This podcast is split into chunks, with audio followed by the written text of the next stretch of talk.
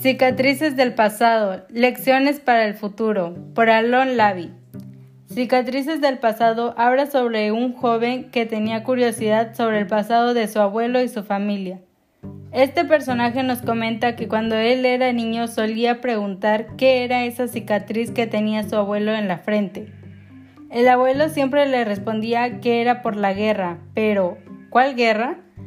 El niño quedó inquieto con esa respuesta, así que acudió con su mamá para preguntarle sobre qué había sucedido en el pasado.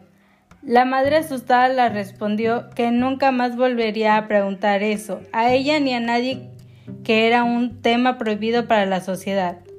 Conforme fue creciendo, el niño tuvo la oportunidad de encabezar la delegación de estudiantes de su universidad.